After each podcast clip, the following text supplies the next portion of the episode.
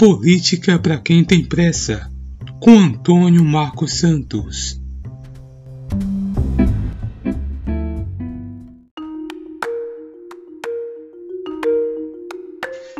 No dia 18 de agosto de 2020, indígenas do povo Suruí interditaram por cerca de 10 horas a BR-153, localizada no município de São Geraldo do Araguaia no sudeste do estado do Pará.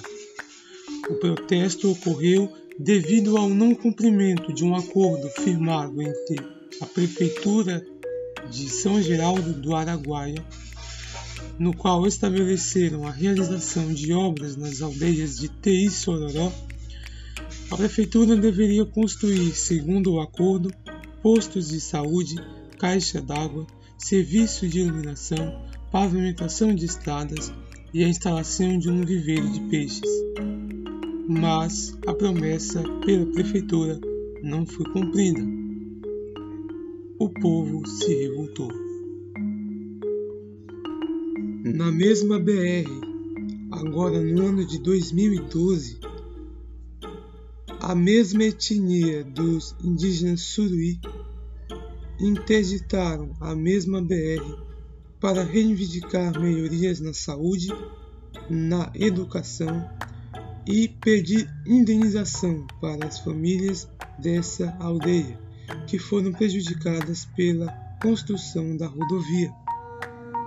Infelizmente, ainda hoje, em muitos lugares onde as leis são pouco observadas por órgãos governamentais e pela sociedade civil, a propriedade da terra gera conflitos muitas vezes resolvidos de modo violento e ilegal.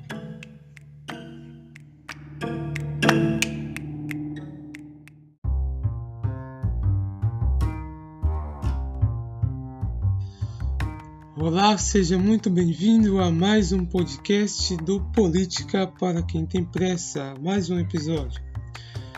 E hoje abordaremos as ideias e teorias e uma das principais obras do filósofo inglês John Locke. Este é o segundo episódio da série Os Contratualistas, também é o segundo episódio do nosso podcast.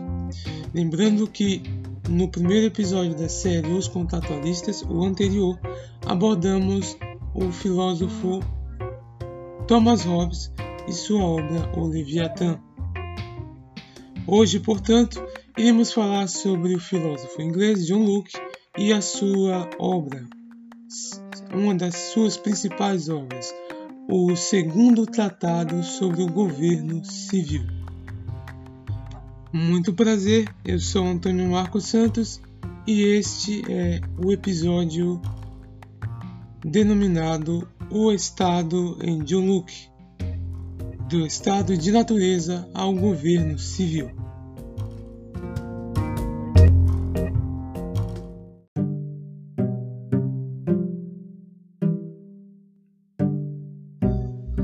Muito bem.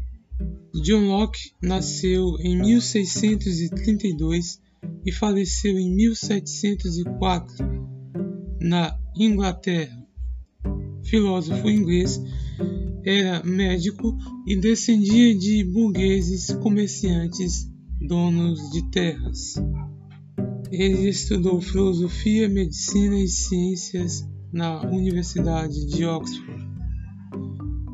Futuramente tendo ganhado respeito pela sociedade inglesa, foram lhe oferecidos é, cargos em embaixadas e ministérios.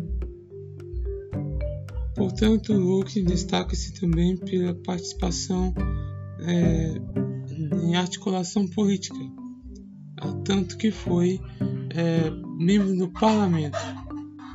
Suas ideias expressas em suas variadas obras é, fecundaram os fundamentos do liberalismo e incentivaram as revoluções liberais ocorridas na América e na Europa mesmo século XVIII. Filósofo considerado o pai do Iluminismo, Locke afirma que quando nascemos, nossa mente é como uma tábula rasa, uma folha em branco, ou seja, sem conhecimento inato. Hum, o ser humano não nasce com conhecimento inato, mas esse conhecimento é adquirido e construído ao longo de sua experiência, através dos sentidos e da reflexão, é, por meio dos sentidos. Daí que vem o nome empirismo, que vem do grego emperia, ou seja, experiência sensorial. Ou seja, o conhecimento é desenvolvido pelo esforço da razão. A obra é, base desse podcast e objeto é o livro Segundo Tratado sobre o Governo Civil, de 1690 complementando a introdução deste episódio, Luke condena o absolutismo monárquico e o poder inato, entre parênteses divino, dos reis, defendido Thomas Hobbes. Luke, Luke defende o respeito às liberdades individuais dos cidadãos, a tolerância religiosa, e, sobretudo, no plano econômico também, o direito à propriedade privada e à livre iniciativa econômica. Portanto, nesse momento, a Inglaterra estava prestes a, a desencadear em seu território a Revolução Gloriosa, revolução que tornou a monarquia então absolutista uma monarquia esclarecida, em outras palavras, parlamentarista. Além desse contexto inglês da Revolução, havia também o movimento iluminista, também chamado de movimento do esclarecimento ou era das luzes, que foi um movimento social, intelectual e filosófico que teve origem na própria Inglaterra durante o século XVII. Portanto, assim como o movimento iluminista, Lux defendia a liberdade religiosa, era contra o tradicionalismo religioso medieval, contra a irracionalidade, a divisão social baseada numa hierarquia determinada pelo nascimento, o absolutismo e o mercantilismo. Era a favor da igualdade jurídica e liberdade de expressão contra o antigo regime, entre outras coisas.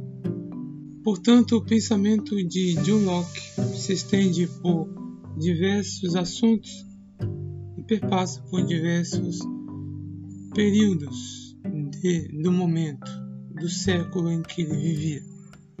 Partimos então a partir de agora para os pontos chaves, ideias chaves e é, encontradas na obra O Segundo Tratado sobre o Governo Civil. Vamos lá.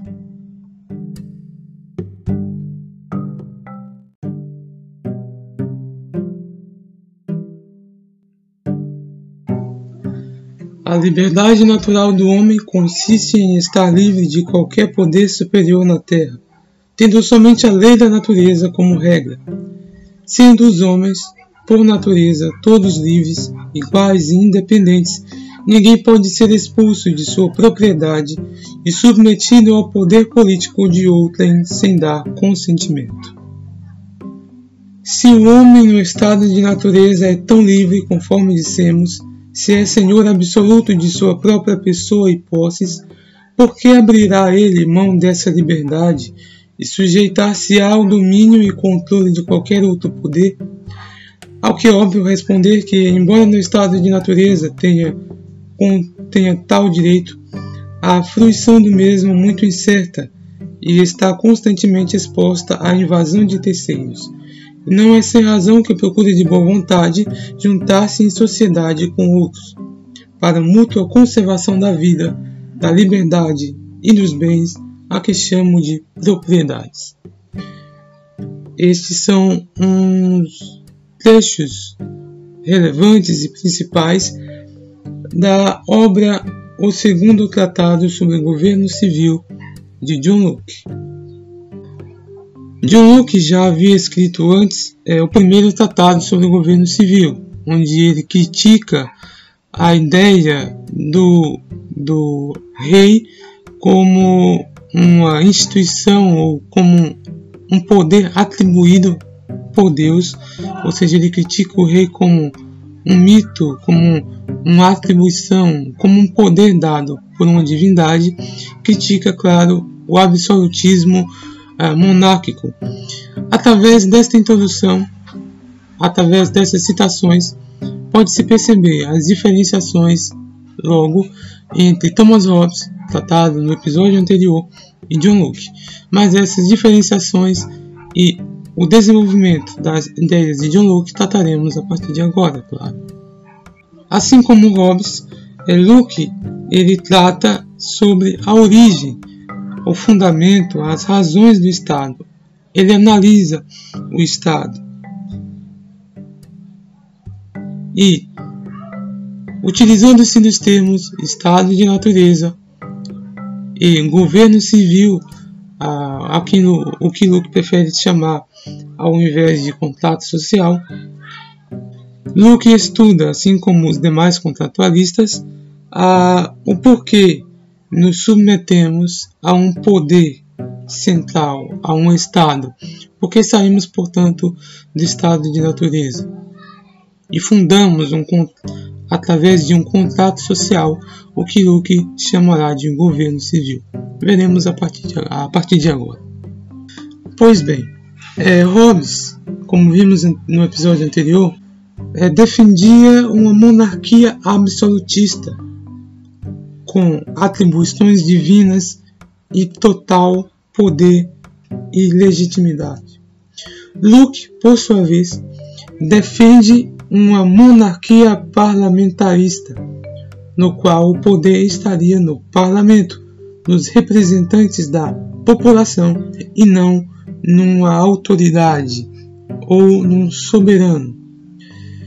É, como dito, é, Luke ele contribuiu muito e vivenciou a instauração da monarquia é, parlamentarista na Inglaterra a partir da Revolução inglesa ou Revolução Gloriosa de 1689.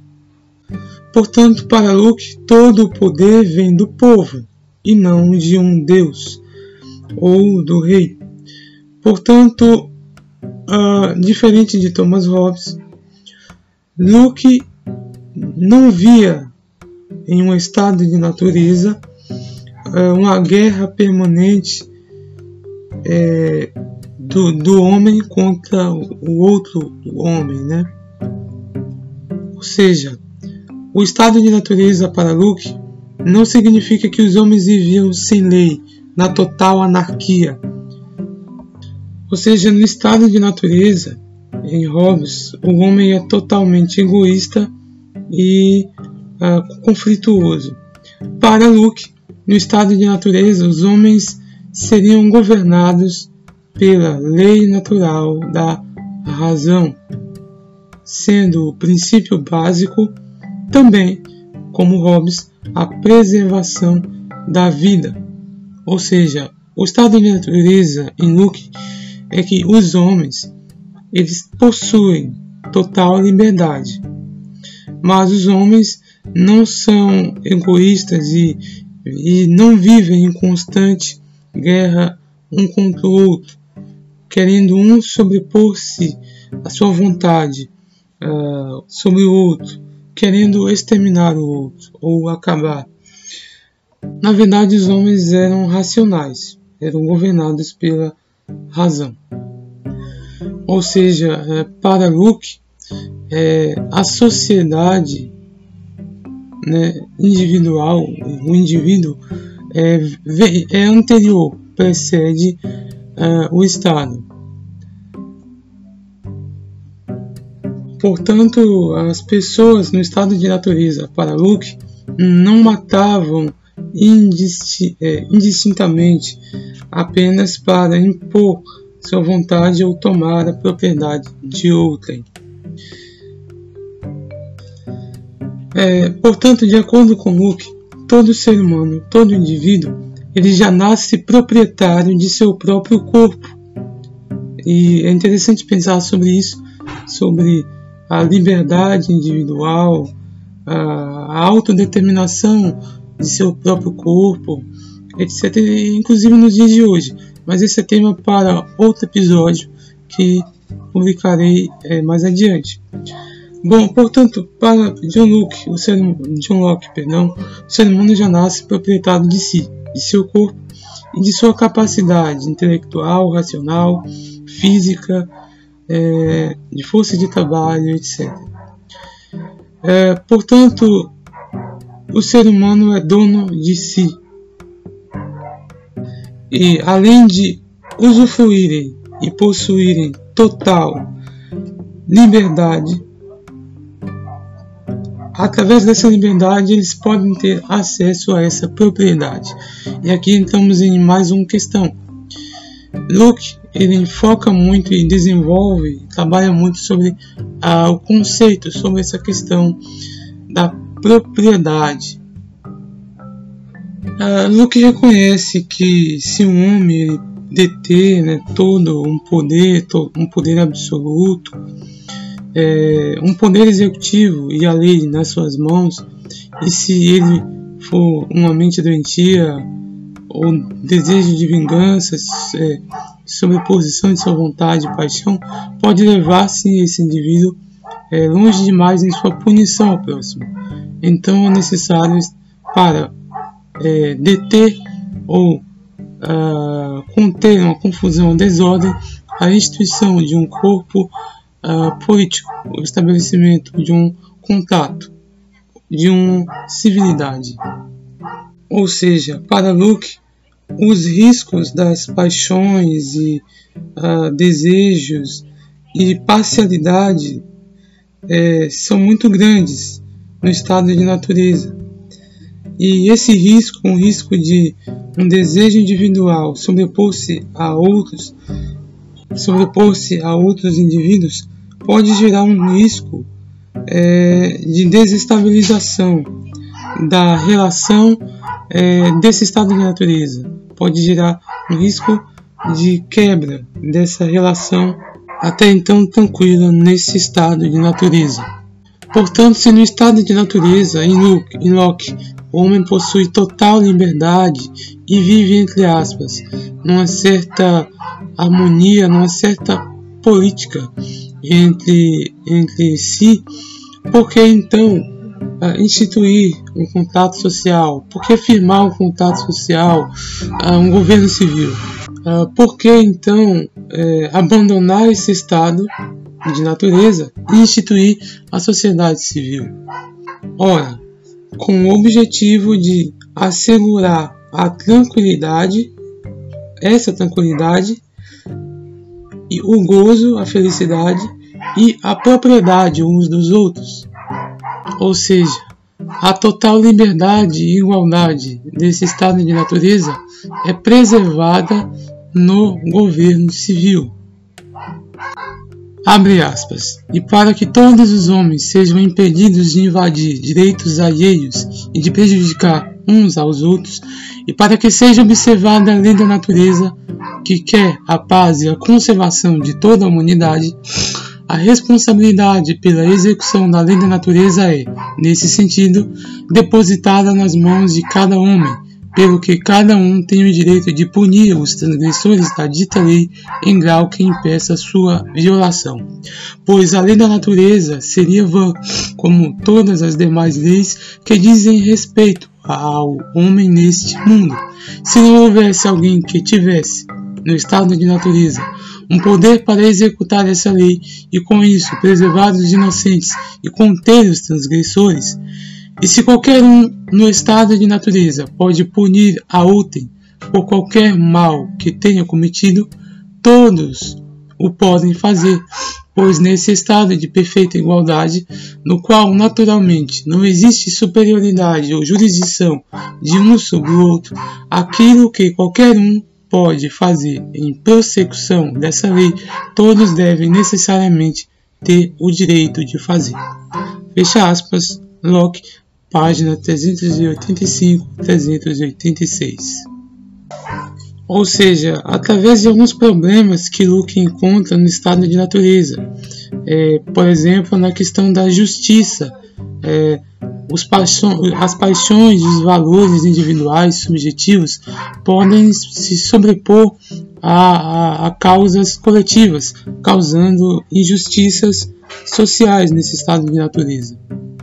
É interessante que para Luke parece ser uma famosa é, frase, é, uma famosa frase é, dita pelo apóstolo Paulo no livro de 1 Coríntios capítulo 10. Paulo, o apóstolo, vai dizer que tudo me é lícito, mas nem tudo me convém. Parece que para Luke, nesse estado de natureza, é a mesma coisa, ou seja, eu possuo total liberdade, mas eu não posso fazer é, o que eu quero, eu não posso cometer injustiças, eu não posso fazer mal ao outro. É, eu cometeria, portanto, uma injustiça. É, eu faria mal, prejudicaria o outro, é, interferia, portanto, assim, em sua liberdade. Se eu, inter, causando mal ao outro, interfiro na total liberdade do outro, não haveria total liberdade. Portanto, para acabar com essa, entre aspas, incoerência que poderia surgir no estado de natureza, Luke postula e propõe a formulação do corpo político, de um corpo civil, social. Para Luke, portanto, o principal objetivo do contrato social é a preservação do direito de propriedade. Direito de propriedade aqui podemos interpretar em sentido extenso. Pode ser tanto a propriedade individual, como, sobretudo, a vida, a saúde, a liberdade de expressão, de ação, é, segurança, tanto a liberdade em sentido material, a casa, é, fazenda, terreno, território. Hoje podemos dizer um automóvel, dinheiro, etc. É interessante. É, para Thomas Hobbes, o contrato social é um pacto de submissão, ou seja, os súditos, as pessoas se submetem a um poder, se submetem a um soberano, a um presidente, a um representante, é, visando preservar uh, a segurança, o direito à vida, o direito à propriedade, à liberdade. Portanto, para Hobbes, o contato social é um, é um pacto de submissão. Para Luke, o contato social, ou seja, o governo civil, é um pacto de consentimento, ou seja, os indivíduos eles não são forçados a abandonarem seu, o seu estado de natureza, mas eles são em consentimento é, de total escolha, eles cedem esse, esse estado de natureza e formam um pacto, é, pacto social. Portanto, para John Locke, o Estado, é, perdão, para John Locke, o contrato social, o governo civil, é um pacto de consentimento em que os indivíduos, longe de se submeterem ao poder é, comum instituído pelo Estado, pelo, é, pelo soberano, em total liberdade de escolha, formam e se unem em sociedade, em comunidade. Comunidade. Abre aspas. A única maneira pela qual uma pessoa qualquer pode abdicar de sua liberdade natural e revestir-se dos elos da sociedade civil é concordando com outros homens em juntar-se e unir-se em uma comunidade, para viverem confortável, segura e pacificamente uns com os outros, num gozo seguro de suas propriedades e com maior segurança contra aqueles que dela não fazem parte. Fecha aspas. É, sendo assim, portanto, o pacto social, o contato social, o governo civil, é então um consentimento em que os homens, segundo Locke, para formar um corpo político, uma comunidade, um governo civil, é, não se submete, como diria Hobbes, mas é, em consenso, em consentimento, forma esse corpo político. Assim, as pessoas criam um poder legítimo para governá-las dando origem, portanto, à sociedade política, ao, ao que eu tanto falo, né, ao corpo político, à sociedade organizada, à comunidade. É interessante que Luke ele exemplifica esse estado, é, esse, contato social, esse governo civil. É, por exemplo, ele utiliza a união uh, de duas pessoas, ou seja, ele traz o exemplo do casamento, em que dois indivíduos, em consenso, se unem, formando-se uma união, fruto do consentimento. Ou seja, no casamento, as pessoas se unem por consentimento para preservar o amor. Para Luke, né, utilizando esse exemplo, no governo civil, ou seja, no contrato social em Locke, é, as pessoas, a sociedade, os indivíduos se unem em consenso para preservar a propriedade. E propriedade aí é entendido como propriedade da vida, propriedade material, a liberdade. Muito interessante. É, antes de concluir, é, é necessário citar, como eu disse anteriormente, que Luke ele vai falar que a propriedade privada é o objetivo do governo civil.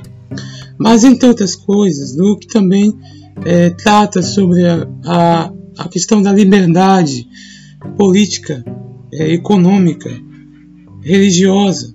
Luke ele defende a liberdade a separação entre igreja e Estado, ou seja, a liberdade religiosa, e opõe-se, é, perdão, ele recebe, ao dizer e a defender isso, é, oposição da Igreja Católica. Luke ele introduz a, a separação dos poderes, é em Luke que se inicia essa, essa discussão sobre a separação do, do, dos poderes. Ele, ele separa em executivo, legislativo, judiciário, mas quem vai falar e desenvolver sobre isso mais é Montesquieu. Mas Luke ele já aborda essa separação de poderes e Luke também propõe a liberdade política e econômica. Ou seja, Luke, além de contribuir para a, o contatualismo, para a ideia do, de contato social, ele também participou de outros movimentos, ou seja, além do contratualismo, Locke também contribuiu para o liberalismo e, como já dito no início, o empirismo. Portanto, a contribuição de John Locke para a filosofia, história e sociologia é muito grande.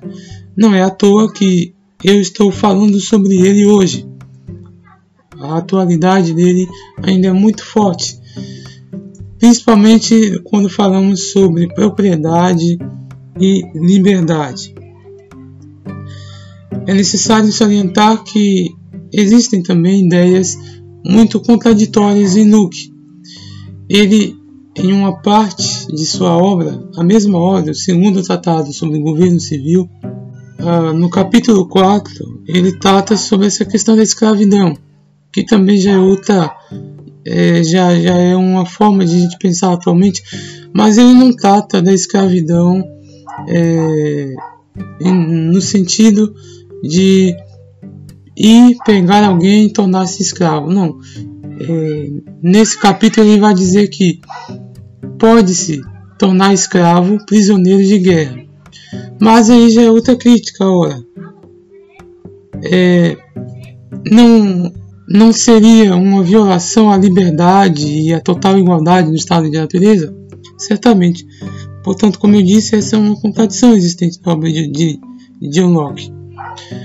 É, por exemplo, é, se pegarmos é, casos é, do século XVI, século XV, é, em que escravos eram tornados escravos. Esses escravos eram prisioneiros de guerra. Portanto, é, é contraditório. Apesar de, de, de, ser prisioneiro de guerra, é uma escravidão. Portanto, é uma forma de pensarmos é, essa questão ainda hoje. Ou seja, se irmos nessa ideia de Luke, então a escravidão, como a conhecemos, como ocorreu no Brasil e no restante da Europa e América, é legítima, porque esses escravos são prisioneiros de guerra.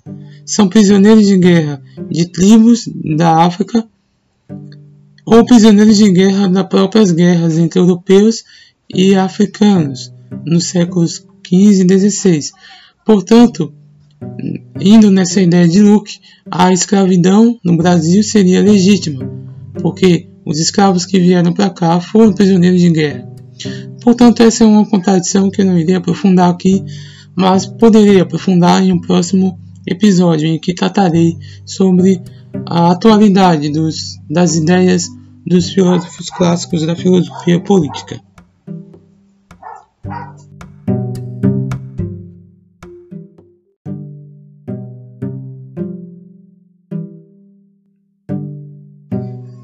Você também pode se perguntar, mas qual é a relação entre a narrativa introdutória é, deste episódio acerca dos indígenas Suruí no Pará com John Locke?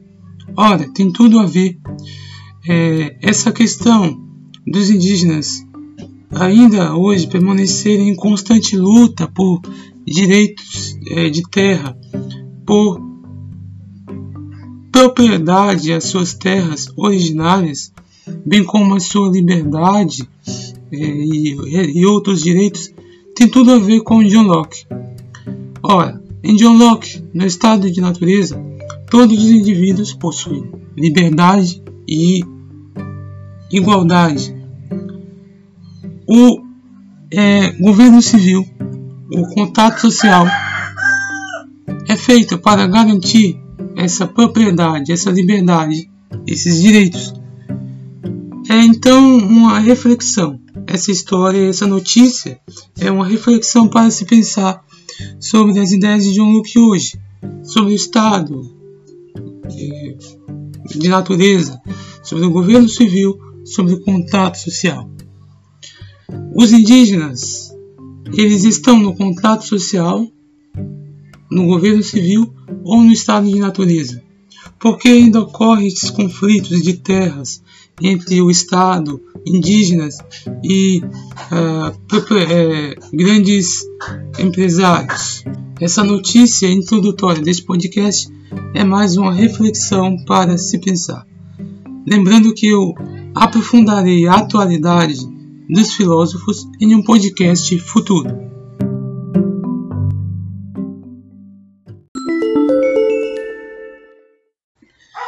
Muito bem, chegamos ao final de mais um episódio onde tratamos sobre o filósofo inglês John Locke, suas ideias de estado de natureza e contato social até a instituição do governo civil, que é o resultado desse contato social, e falamos também um pouco sobre diferenças entre as ideias de John Locke e Thomas Hobbes. Lembrando que no próximo episódio será o último episódio da série Os Contatualistas, onde abordaremos as ideias e teorias do filósofo suíço Jean-Jacques Rousseau. e, claro, as divergências e diferenças entre Rousseau, Locke e Hobbes. Tenho certeza que você se enriqueceu muito em conhecimento é, político-filosófico e entendeu e conheceu melhor sobre ah, as teorias contratualistas, sobre John Locke.